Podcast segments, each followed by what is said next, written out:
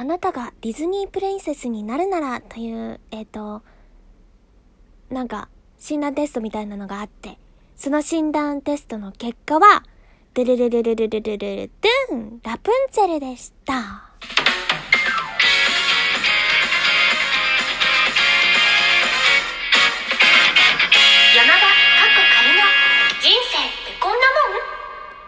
皆さん、今夜まだというわけで、えっ、ー、と、ラプンツェルでしたね。そういう診断があって、それの、えっ、ー、と、診断をやったら ちょっとやばいな。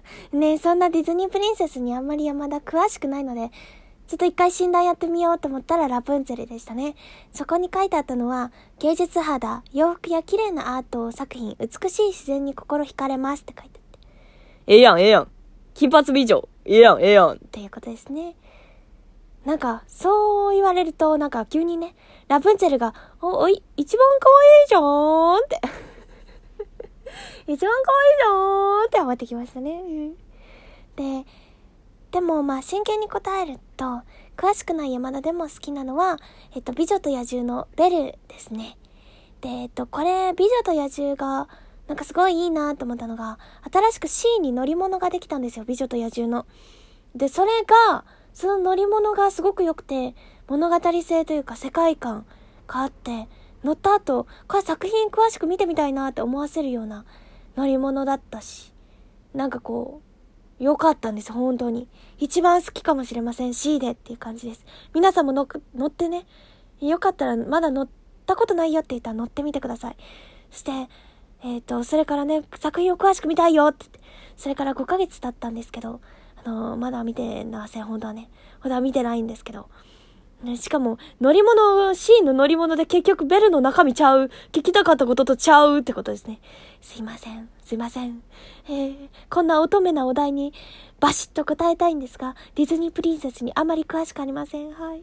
なんであの、山田ディズニープリンセスだと何でしょう？教えてください、むしろってわけです。でも、ディズニープリンセス、あの、調べてたんですけど、これで。なんかすごいみんな、意志強めで、いいですね。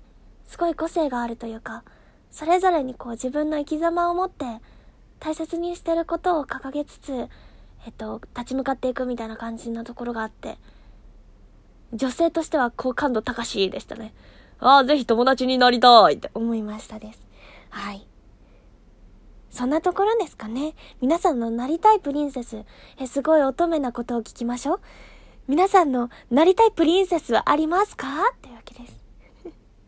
そしてこのお題をくれたちえみんですね。ちえみんのお子さんちびみんがこの前お誕生日だったということで、お誕生日おめでとうございますちょっとこんな声でごめんなさい。ちょっと、ごめんなさい。本当にちょっとこんな声になっちゃうんですけど、おめでとうございます。本当に。お誕生日の方が多いですね、8月は。これからも山田とよろしくお願いします。乙女っぽいテーマもありがとうというわけで、今回はこの辺でおつやまだでした。